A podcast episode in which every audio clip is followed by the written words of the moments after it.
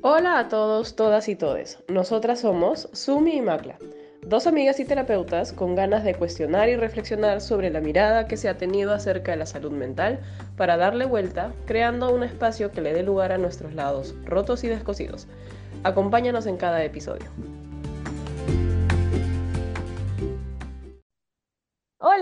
Bienvenidos a otro episodio de Rotas y Descosidas. Yo soy Sumi y aquí estoy siempre, como siempre, acompañada de Macla. ¿Qué tal, Macla? ¿Cómo estás?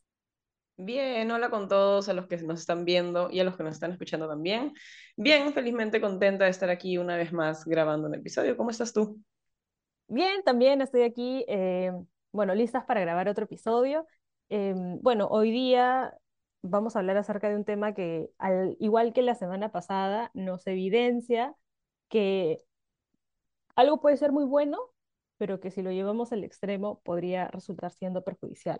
La última, el último episodio estábamos hablando un poco acerca de la protección y cómo eso puede llevar a la sobreprotección y eventualmente a que las personas, pues, las personas sobreprotegidas no desarrollen los recursos necesarios y qué sé yo. Y hoy vamos a hablar un poco acerca de la empatía, que en teoría es se supone que es una cualidad que a todos nos ayuda a seguir siendo, no sé, pues humanos con los, con los demás y como crear comunidad y qué sé yo. Pero pensábamos un poco en qué pasa cuando hay demasiada empatía, ¿no? ¿Qué pasa cuando ya, o sea, porque la empatía vendría a ser pues ponerse en el zapato del otro, pero ¿qué pasa cuando hay demasiado de eso? ¿Qué pasa cuando yo entiendo demasiado al otro y cuando ya hay una tolerancia excesiva a lo que el otro le sucede? Esto también, que, digamos, que, qué cosas podrían suceder, ¿no? ¿Qué, qué, podría pasar? ¿Cuáles serían las consecuencias negativas en todo caso de, de lo que podría suceder si somos demasiado empáticos con el otro? Y eso es sumamente interesante porque ha venido ahorita mientras decías esto a mi mente varias personas, no solamente consultantes, sino también amigos, familiares, incluso a mí misma, en ese rol muchas veces de al ser sensibles, al, ser como orientados al otro y etcétera, constantemente estar como, sí, entiendo lo que estás pasando y a ti, sí, también entiendo el otro. Y como yo a veces bromeo, digamos, con algunas personas en consulta como un buen entendedor, ¿no? O una buena entendedora. Pero hasta qué punto el, vivir entendiendo a los demás a veces también anula la posibilidad de tú mostrar lo que tú también necesitas, ¿no?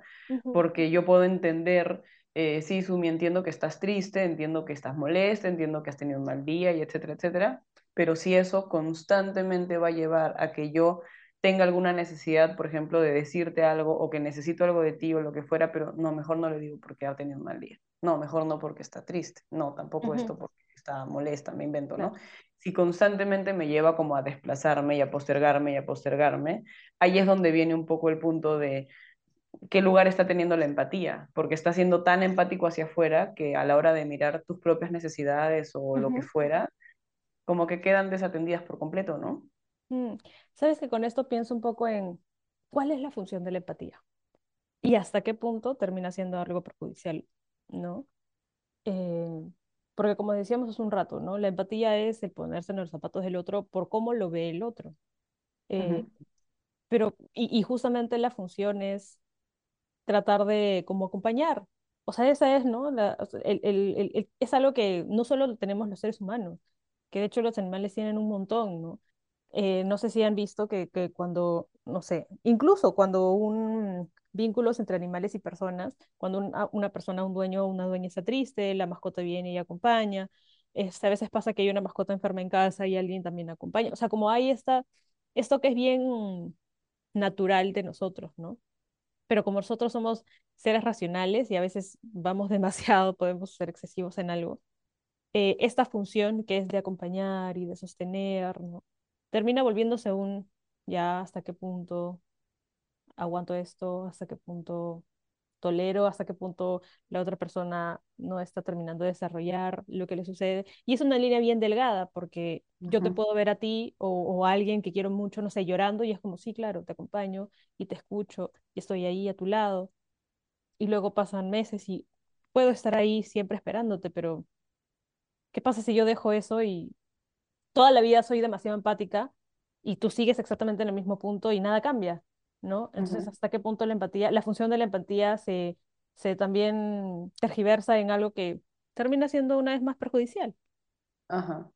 Y a veces se hace como un laberinto bien complejo porque mientras más entiendo, más, más posibilidades tengo de justificar el comportamiento X que puedas estar teniendo. Entonces, mientras más entiendo tu contexto, lo que estás viviendo, lo que estás pasando, cómo eres tú, cuál es tu historia de vida, y etcétera, etcétera, etcétera, más puedo, más fácil es el recurso de, no, es que me ha gritado porque ha tenido un mal día, por eso me ha gritado, ¿no? Porque claro, me ha contado que ayer se peleó con tal persona y antes de ayer con tal otra, y justo está pasando por esto, entonces, claro, es obvio, me tenía que, claro, ¿no? Sí, Entonces, no, no es él, no, no, o no es ella. Ajá, claro. Y, y ya llega un punto en el que ese es un poco el el límite, ¿no? Como de la terapia a veces te invita a, a tener que contactar con esos lugares, a veces tan agridulces, ¿no? De poder darte cuenta, oye, qué chévere que tengas el recurso de entender tanto al otro, pero ¿en qué momento comienzas a mirarte también? Porque a veces en el, en el otro, en que el otro, por ejemplo, está triste o está abrumado, abrumada o ansioso o lo que sea, a veces también por, su pro- por el propio síntoma, digamos, deja de hacer cosas o descuida cosas, o puede ser hiriente, o puede ser hostil, o puede estar dejando de lado, qué sé yo, X, ¿no?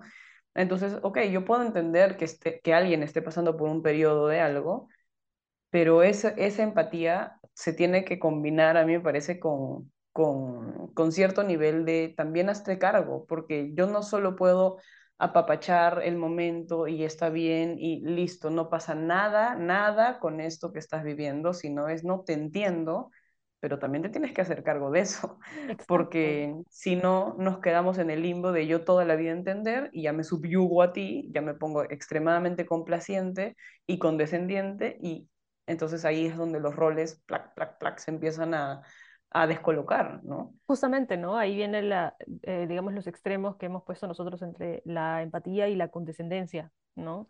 Justo es, es, es un versus y creo que uno puede ir, como, como siempre lo decimos, ¿no? La flexibilidad de moverse para un lado y para el otro, porque a veces puede valer la pena ser condescendiente y puedes valer la pena, o sea, o puede ser muy perjudicial ser demasiado, como ser empático, no sé, como irse moviendo en ese camino, pero claro, me, me haces pensar en cuántas agresiones se justifican a través de la sobreempatía o ujú, la condescendencia con el otro, no eso de sí, pues es que esta persona me hizo esto porque estaba, porque estaba molesta, o incluso parejas, ¿no? Es que su vida ha sido muy dura, entonces no, su manera de querer es así gritando, entonces yo lo entiendo, ¿no? Y es válido, o sea, válido que uno entienda, pero yo siempre digo, una cosa es entender y otra, o sea, yo puedo entenderlo, pero no lo justifico. Yo puedo entender que un asesino, por la historia de vida, haya intentado asesinar a alguien porque nunca nadie le enseñó, pero no voy a justificar que por eso haya pobrecito que quede libre, ¿no? Entonces, ajá, trayendo el extremo a los casos habituales, yo puedo entender que mi pareja haya tenido un mal día, pero no puedo permitir que por eso me acuse a mí de algo de lo que uno no soy responsable o de que me agreda o de que me disputa cosas que nada que ver, que se desquite conmigo, ¿no? ajá, Entonces, claro, la empatía ya no solamente afecta al otro, no le pone límites, sino que también me termina agrediendo a mí en el sentido de que, claro, yo tengo que permitirlo todo, ¿no? Como decía, es una línea bien delgada entre entender hasta qué punto puedo seguir entendiendo, entendiendo y, como tú dices, no, no se hace responsable la otra persona porque, claro, todo el mundo me entiende, entonces ujú. explican mis razones, ¿no? Y es una posición súper, no, no me gusta la palabra, pero es bien cómoda, ¿no? Es una, Claro, si todo el mundo constantemente me entiende,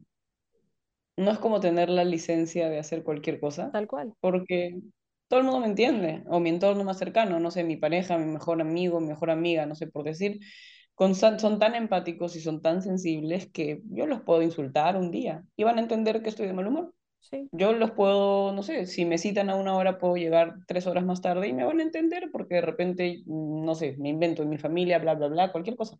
Ujú. Entonces, si constantemente andamos entendiendo al otro, eh, ¿qué, qué estamos dejando, no? O sea, ¿qué, qué estamos haciendo que, que el otro no se responsabilice? No Termina siendo una relación bien, bien asimétrica, ¿no? Completamente asimétrica, en donde uno está sobrecuidando y sobreprotegiendo, ahí viene a mi mente el capítulo anterior, al otro, al punto en el que nos anulamos los dos. Yo vivo haciéndome cargo de ti, tú no te haces cargo de nada, yo sobre, o sea, como que el, el ajedrez se pone completamente, sí.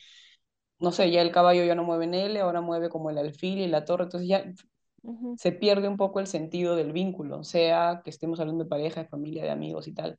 Por eso es que es bien importante y a veces a nosotros nos pasa, voy a hablar a título personal, en, en consulta, mm, cuando alguien me cuenta una historia súper dura, súper difícil, que por supuesto me toca las fibras más, más profundas y me da mucha pena, pero mi trabajo no es solamente sentir eso y acompañarlo ahí, es además de eso decirle, sí te entiendo, pero tenemos que tomar decisiones, o sí te entiendo, pero te tienes que parar y caminar, porque no me puedo quedar así todo el rato. Un rato sí, por supuesto, y es bien, es bien, eh, no sé, es bien, bien amable ese espacio en el que te entiendo y me, me, me como que me, me abrazo a tu emoción y nos quedamos ahí mirando a un punto fijo durante un rato, y eso es bien reparador y eso alivia un montón. Pero ahí está el punto, ¿no? Ya llega un punto en el que no te puedo apapachar emocionalmente todas las veces, porque Claro. si no, ¿cómo te ayudo? Exacto, ¿Cómo? exacto. Eh, no, no sé si este, este caso lo he hablado en otros, en otros episodios, en algún otro episodio, pero cuando vienen estos temas de como yo como terapeuta, como psicoterapeuta acompañando a otras personas, siempre me traigo este caso porque me ayuda a poner justamente un límite, que es que cuando yo recién estaba empezando las atenciones psicológicas, en esa época, este, como recién había egresado de mi formación, tenía supervisiones con mis supervisores slash profesores de la formación em, y llevé un caso de una persona que había pasado por un episodio de violencia que era muy duro, o sea, ¿cómo no puedes ser empático con un caso de violencia? Es, era, no sé si se va a sonar mal, pero era muy sencillo para mí ser tocada por este caso porque era muy, muy difícil, ¿no? Eh, entonces, pero no había avances. Y yo decía, o sea, como era muy, muy complicado, ¿no? Entonces, cuando llevé este caso eh, y lo hablé y había hablado de cómo se había llevado el caso, qué sé yo, mi supervisora, slash profesora, me dijo, pero Sumi, eh, ¿qué estás haciendo? Y hay este concepto de aceptación incondicional, que es eh, la mirada hacia el otro como acepto lo que me trae, sea lo que eso fuere, y, y lo tomo, ¿no? No lo, no lo juzgo, justamente un espacio de cero juicios. Entonces yo le dije, bueno, hay un el proceso de aceptación incondicional, y es que me dijo, no, no es, una cosa es aceptación incondicional y empatía con el otro, de escucharlo y, e incluso sentirte tocada y poder acompañarle en todo su proceso, y otra cosa es ser condescendiente. Y tú estás siendo condescendiente. Esta persona te está trayendo el dolor y te lo trae, te lo trae, te lo trae, y tú estás ahí, estás ahí, agu- aguantas, aguantas, aguantas, pero no, no pasa nada, ¿no? Entonces, esta- ¿hasta qué punto esta persona como se va a quedar ahí sentada si es que no viene alguien y le dice, oye, te voy a acompañar aquí todo lo que necesites, pero te voy a recordar constantemente, sin que esto sea obviamente una molestia, que se puede salir. Si queremos, si quieres quedarte aquí, listo, aquí te espero, pero vas a tener que salir. O sea, en algún momento, ¿te sientes lista? ¿Todavía no? Eh, No.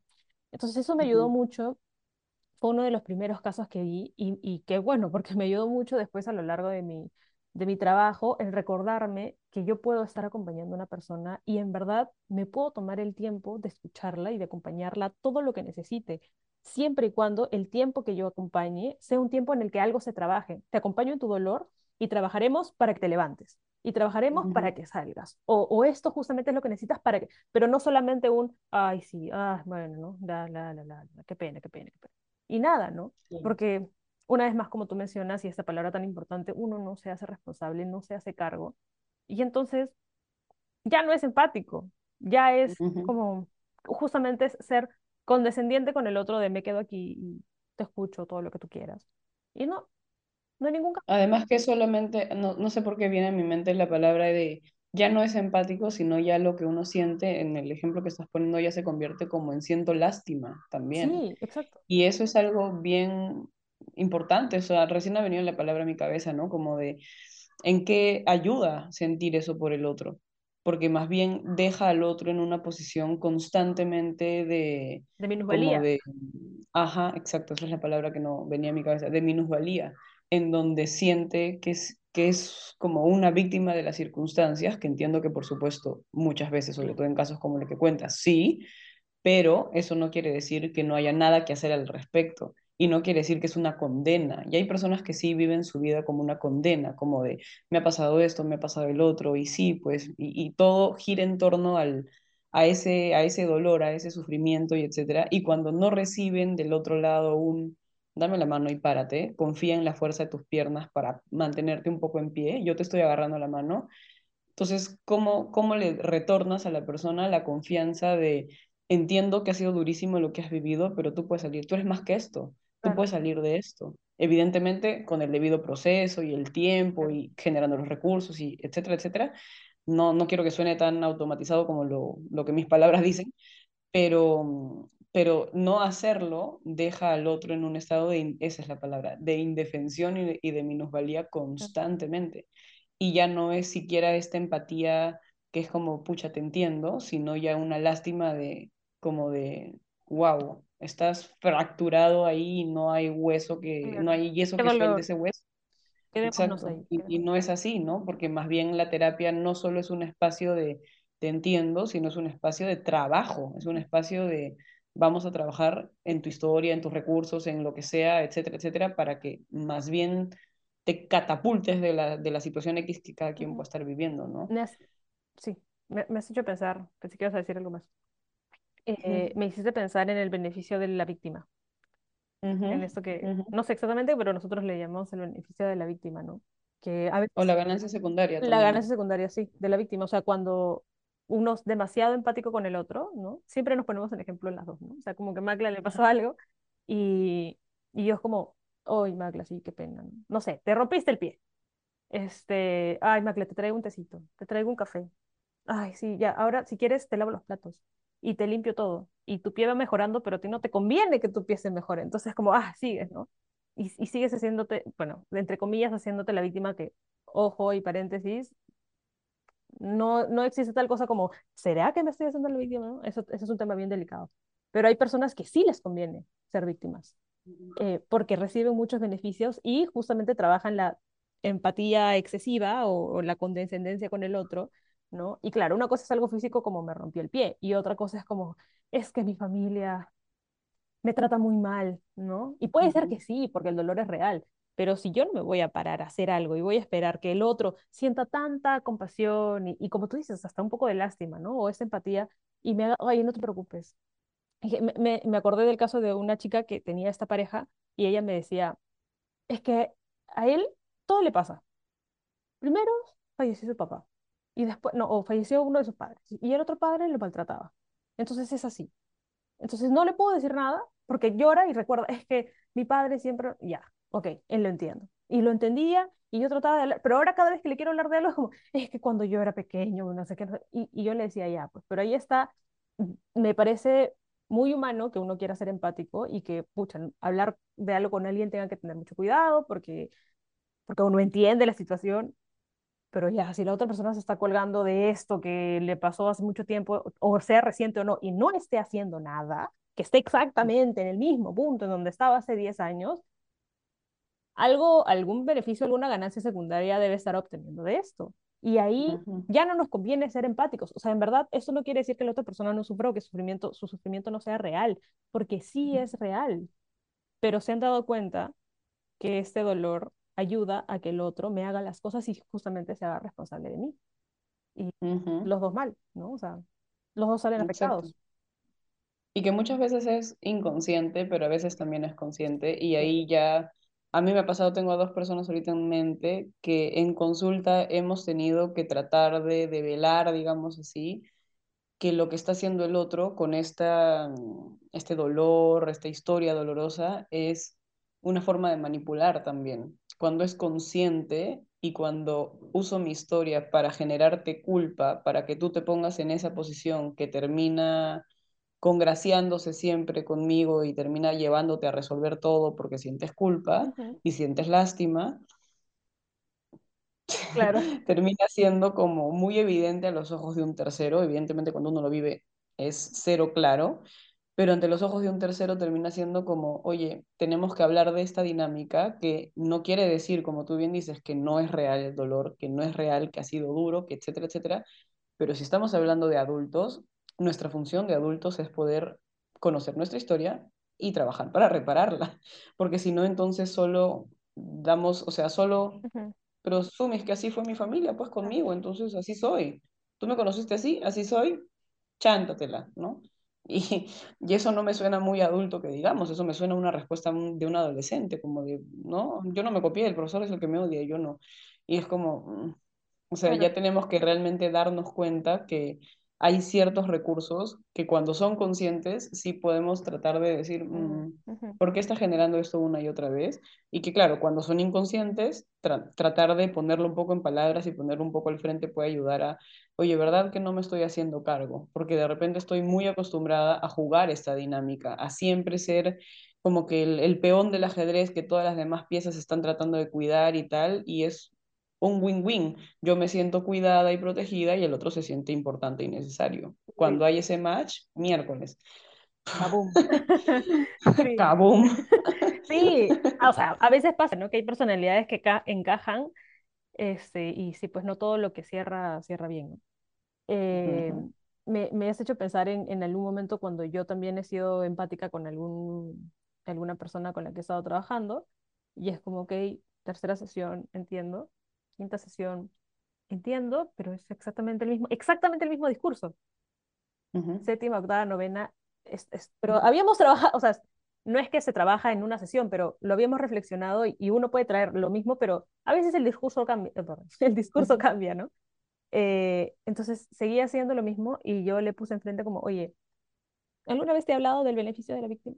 Y como lo hablamos, y, y en algunas personas es, es, es un poco complicado, porque tampoco quiero que suene como te estás haciendo la víctima, porque no es así, pero a veces es, o sea, una persona sin quererlo se queda en ese espacio. Entonces, en mi caso como terapeuta, mi rol es poder ser empática, pero también decirle, oye, por si acaso te has dado cuenta de que esto te está trayendo un beneficio. Y hay algunas personas que me han dicho, ¿cómo puedes decir que esto me trae un beneficio? No, no, no. O sea, no te estoy diciendo que te estás, estás usando esto, pero te has dado cuenta que mientras te mantienes aquí, esto pasa y te hacen esto y, y sigue sucediendo esto. Y es como, ahí, ¿no? Entonces ese es otro proceso también. Y salir de ahí ayuda a que después se pueda trabajar sobre lo primero. ¿no? Eh, entonces, claro, una persona no terapeuta, que no es su chamba, o sea, yo, por más terapeuta que sea, no es mi chamba hacerte a ti como mi amiga, recordarte estas cosas y qué sé yo, ¿no? Pero, y una Claro. persona que es amiga o que es familiar, qué sé yo, no es su chamba trabajar esos temas, pero sí decirle como, oye, mira, chequea esto o en todo caso, yo ya me di cuenta y no quiero ser parte de esta dinámica en la que justamente yo me voy a sentir importante y atenta, este, o que tú me quieres porque yo estoy ahí para ti y tú estás aprovechándote de esta posición, ¿no? Porque yo puedo ser, tú lo dijiste, me parece en la, en la última, en el último episodio, que hablaba sobre una persona con la que trabajaste y dijiste, este, te ganaste el título de la persona más comprensible, ¿no? De todas. Y sí, pues a veces pasa eso, a veces ser demasiado comprensibles, demasiado empáticas y entender demasiado al otro trae estas consecuencias y, y también afecta a la otra persona con este beneficio, me afecta a mí, qué estoy haciendo yo, qué estoy haciendo que no la otra persona también siga en ese lugar, ¿no? En fin, en el extremo, entender demasiado no va a servir. Ajá.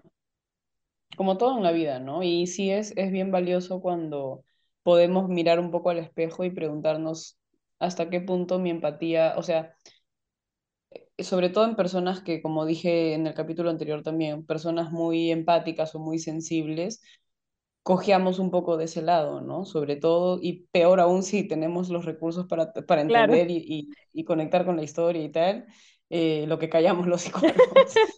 programa, otro podcast. Otro podcast, vamos a abrirlo. Este, pero claro, hay, hay que, como tú bien dices, en- y lo aprendiste prontamente, digamos, en esta supervisión, ¿no? De darnos cuenta que nuestro rol no solo es de vivir entendiendo y vivir Sí, entendiendo y vivir entendiendo, porque si yo solo hago eso, entonces ni ayudo al otro, ni me ayudo a mí tampoco en lo que fuera que, que estoy viviendo, ¿no? Sí se necesita una cuota de, te entiendo, pero yo no puedo seguir soportando esto. Yo no puedo seguir estando exacto, aquí. Sí te entiendo, entiendo lo difícil que está siendo para ti, pero alguien tiene que mirarme a mí también y esa tengo que ser yo. Si tú no estás en la posibilidad de hacerlo, entiendo, tómate el espacio que necesites, pero si yo me quedo aquí es aceptar más invisibilidad y eso, obviamente, llegar a eso cuesta mucho tiempo y mucho pan por rebanar y muchas sesiones, es que si es que se trabaja en terapia también, pero cuando se llega a eso es bien importante. Ese, ese punto en el que soy absolutamente empática para entender tu contexto, pero también tengo la claridad de mirarme y si veo que no, no estoy, o sea, este vínculo no está siendo bidireccional, sino solo unidireccional, ¿en qué lugar me estoy quedando yo, no? Y tengo que cuidarme. Y uno de los retos más grandes de eso es la culpa que se siente. que yo puedo entender, y, y justamente como tú dices, por eso es difícil, ¿no? Porque si yo entiendo, entonces yo estoy haciendo lo mismo que hacen las otras personas, ¿no? O sea, supongamos que es una persona que tiene idea, esta historia de haber sido, haberse sentido agredida por otra, por, por cualquier cosa, ¿no? Como, ay, pero si yo le pongo este límite, también lo voy a terminar agrediendo, ¿no? Entonces, no, mejor yo entiendo, y entiendo, y entiendo, y entiendo, ¿no? Eh, pero, y, y ahí es también trabajar con la culpa y, y saber que uno se puede sentir mal, que yo le puedo decir a alguien, oye, en verdad entiendo lo que pasa y, y hasta me puede echar la culpa, ¿no? De tú como otras personas, que pasa mucho en relaciones eh, dependientes, tú eres como los otros y me haces daño, qué sé yo, ¿no? Claro, por ahí que sí te estoy haciendo daño, pero más daño me haces tú y es un espacio que yo no puedo permitir. Entonces, con todo el dolor que yo puedo sentir y toda la culpa que, que puedo sentir, irme va a ser mucho mejor, ¿no? Y, y hay que reflexionar acerca de estos espacios en donde me estoy quedando por miedo o porque me siento mal por el otro. O sea, yo puedo ser muy empática con los demás, pero si ya es de más, o sea, si mi relación de amistad, de familia, de pareja se sostiene por la empatía y, y hasta incluso la condescendencia y, la lástima ya en el extremo, ¿qué, qué vínculo acabo de crear? ¿no? ¿Qué, qué vínculo estoy sosteniendo? Que es un hilo que en el momento en el que yo le ponga, pero, pero yo, ¡plac! se va a romper, ¿no? Y es muy doloroso porque yo voy a sentir que la culpa es mía, porque la otra persona es la víctima. ¿no? Ajá. Entre comillas. Qué fuerte lo que, lo que acabas de decir, porque me lo imaginaba así tal cual. Qué, qué bonito ejemplo. Qué tan frágil puede ser esa, e- es- ese tejido, digamos, que estamos haciendo entre nosotros, que en el punto en el que yo digo, oye, pero tal cosa, pa, como se rompe todo por completo, ¿no? Si es así de frágil, ¿vale la pena seguir construyéndolo y sosteniéndolo? Porque si lo único que nos vincula es la pena, la lástima, la empatía que yo siento por ti, pero no hay más crecimiento, no hay complicidad, no hay esa cosa viva, ¿no? Que existe en todo vínculo. ¿Qué sentido tiene, no? Y a veces puede ser bien deprimente, plato parte contra esa, contra ese lugar, pero qué importante es toparte con ese muro gigante y despertar, entre comillas, y decir, oye, ¿qué estoy haciendo yo conmigo, no? Porque estoy constantemente en relaciones en donde entiendo, entiendo, entiendo que no es tu momento para esto, entiendo que, que no, ahorita estás pasando por cosas bien difíciles, ento- entonces no. Y la delgada línea es casi transparente porque justamente eso, ¿no? Conocer demasiado la historia del otro hace que, sí, pues de repente ahorita decirle esto a Sumi, no, la voy a matar, ¿no? O sea, si le digo esto, a lo mejor me voy a esperar. Ok, uno puede hacerlo de tanto en tanto en, en la medida que obviamente puede entender el contexto y tal, y es flexible, ¿no? Pero si es un patrón, sí, cada vez que quiero decirle algo a Sumi, no, es que ahorita es, no, O yo lloro, no, ¿no? O Sumi llora y me la voltea, ¿no? Me voltea la torta inmediatamente, como, no, pero Macla, ¿y tú? ¿Y tú, ta, ta, ta, ta, ta? Mm, Me deja sin espacio, o sea, como, ¿quién soy para ti en esta relación que, que no puedo tener lugar siquiera para, hasta para enojarme o para quejarme o para reclamarte cualquier cosa, ¿no? Qué importante es eso que has dicho, porque nunca había graficado que entre los dos se está tejiendo algo que si es tan, tan, tan frágil, habría que sí hacernos preguntas más elaboradas, ¿no? Como de qué estamos haciendo, qué nos está vinculando, porque Mm, ¿cómo puede ser tan frágil que se rompan y bien digo, oye, Oli, yo también me mostrar? yo también quiero llorar un ratito, no, bah, ¿no? Porque Claro. claro, las, las relaciones se sostienen por diferentes como historias, ¿no? Ujú, por, eh, no sé, y- a- amistades de hace muchos años que se sostienen por recuerdos que son muy diferentes, pero se juntan, amistades eh, o relaciones que se sostienen porque tienen cosas en común, en fin, si una amistad se sostiene por pura comprensión y te entiendo y te entiendo y te entiendo y te entiendo y en un momento ya no quiero o ya no puedo seguir entendiendo y esa relación se va a caer porque yo ya no entendí, mm, o si se, ¿no? Por si se va a caer, por si se va a terminar de romper porque dije algo y no pude, porque en fin, entonces, una vez más, ¿qué está sosteniendo esta relación, no? Ya hubo un tiempo en el que a mí me, me costaba mucho decir algunas cosas por eso, porque yo sentía como esto de, uy, ¿y qué pasa así? ¿Y qué pasa? No quiero bromar al otro, no quiero ser el otro. Y, y mi terapeuta entonces me dijo, justamente, me dio un gráfico así, por eso siempre lo tengo, como, ¿qué tan delicadas crees que es, qué tan delicados crees que son tus, tus vínculos para sentir que si tú dices esto, como se va a terminar de romper, ¿no? O sea, la otra persona también te puede escuchar, te puede entender, y si no, te lo va a decir, te va a decir que esto todavía estoy trabajando en eso, pero que la otra persona me puede decir, oye, yo también estoy mal y no puedo escucharte ahora, o este, sí puedo, o ahora no sé qué, pero hay, ¿no? Hay un vínculo fuerte en ese sentido. Pero si solamente se va a basar en, no, mejor no, en el miedo, en la angustia, y en este caso, en el, si le digo, mejor no, lo dejo, mejor, voy a seguir entendiendo para que esta relación se sostenga, entonces no es una relación fuerte, al contrario, es una sumamente frágil que se está sosteniendo solamente porque una de las personas está sosteniendo todo y callándose la boca, porque si no, todo se va a caer. ¿no? Qué fuerte como abrir el, el baúl de vamos a revisar mis vínculos Sí, y darnos cuenta que, que de repente uno o algunos o quién sabe están como eso, ¿no? Tan fragilizados al punto en el que solo poniéndome la capa de invisibilidad de Harry Potter y haciéndome chiquitito o chiquitita esto existe, ¿no? Hasta qué punto el darnos cuenta puede ser más bien seguramente el momento más doloroso de la historia, pero al mismo tiempo el, el que más nos ayude a más crecer, ¿no? revelador, sí. Exacto. Como este momento de, ¿cómo le llama Yalom? Como de, de despertar, ¿no? Como Ah, este choque que no me acuerdo cómo, cómo lo nombro, pero algo así, como este momento de, de revelación, de despertar, de darse cuenta, al- algo así quiere decir él, ¿no? De miércoles, ¿qué estoy viviendo? ¿Qué estoy haciendo en este vínculo? ¿O qué, qué posición estoy jugando yo? Y etcétera, ¿no? Sí, sí, sí. Nunca, nunca dejemos de, de reflexionar sobre nuestros vínculos, nunca lo demos por sentado, y no por algo negativo, porque a veces Ujú, uno reflexiona y encuentra cosas muy bonitas, y a veces reflexiona y se da cuenta que estoy en, en- en- como trayendo el tema de vuelta, ¿no? Estoy entendiendo demasiado, estoy siendo demasiado empática al punto en el que ya no es empatía, es condescendencia, me estoy ujú, haciendo daño, y a pesar de que no me esté haciendo daño a mí, o sea, a pesar de que a mí no me incomoda escucharte, aún si eso no me afecta a mí, termina afectando al otro porque lo termina dejando en el barro, enrollándose y enrollándose en la sociedad y no haciendo nada y es como, oye, espérate, sí, sí se puede, ¿no? Como decía yo, me puedo quedar aquí sentada acompañándote, pero no me voy a aburrir nunca en la vida porque te quiero, pero eso no quiere decir que solo por eso te tengas que quedar exactamente ahí porque tú tampoco lo mereces.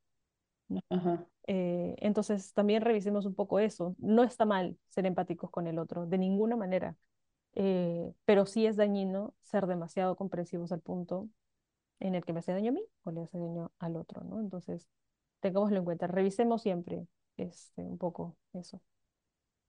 sí, yo creo que el, el, el punto, digamos, es El punto del episodio, me refiero, es como tratar de integrar estos lados tan complejos de sí te entiendo, pero mi entendimiento no puede hacerme ciega a, a mí misma y a lo que necesito, deseo, quiero, bla, bla, bla, porque ahí es donde ya me pierdo, ¿no? Si me pierdo en tu bosque, de tus circunstancias, de tu historia, de tu personalidad, de lo que sea XX, y ya estoy perdida dentro de tu propio bosque y ya no hay cómo retornar, ¿no? Ujú, Ese es un poco el punto, en, claro. o, o por lo menos lo que queremos dejar, ¿no? El tema no es que esté bien o esté mal, que hay que hacer, no sé, no tenemos ni la más peregrina idea. El día que sepamos qué hacer con esta vida, vamos a escribir un libro y seremos famosas. Pero Exactamente. mientras tanto, aquí estamos, Tratando de ver qué, qué, qué hay. haciéndonos preguntas. Sí, así que para eso, es, para eso estamos bien. Para eso estamos bien. Eh, quería decir una última cosa y es que me has hecho pensar en la cantidad de conversaciones que no se dan por este tema, principalmente en familias. Me, me acordé de un par de casos que, que veo, entre los que veo y, y acompaño como amigos así. Es como, quiero decir esto, pero entiendo que mi papá tiene una historia muy difícil, no sé qué, no sé cuánto. Entiendo, es que mi hermano cuando era pequeño pasó todo esto, no sé qué. Claro. Bueno, entonces quiero decirle, pero...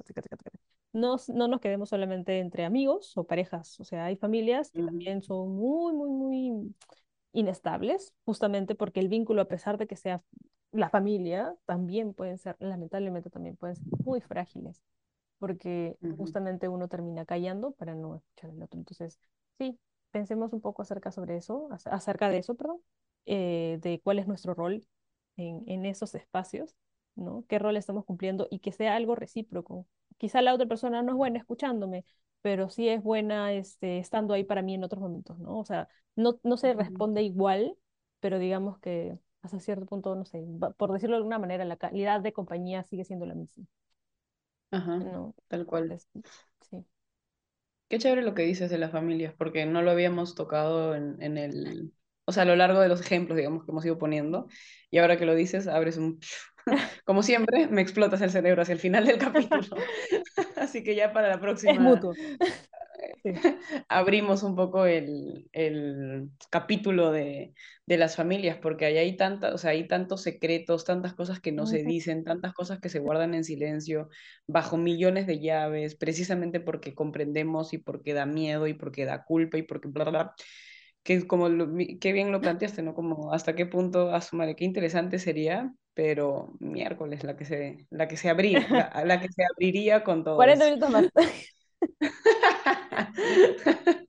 Sí, Pero bueno, sí, el punto, el punto aquí es que, que tratemos de mm, integrar, como digo, ¿no? Y no sé, siempre nos llevemos un poco de reflexión, ¿no? Hasta qué punto nuestra empatía nos está haciendo perdernos en el otro y por qué nos estamos perdiendo y si así lo estamos sintiendo, démosle un espacio a, a preguntarnos si realmente esta empatía que se ve tan socialmente bonita y aceptable y maravillosa, realmente sí está ayudando al otro, porque de repente más que ayudar, solo lo está terminando de dejar en una posición, eh, no sé, eh, en la que no sale, en la que no crece, en la que no madura tampoco, ¿no?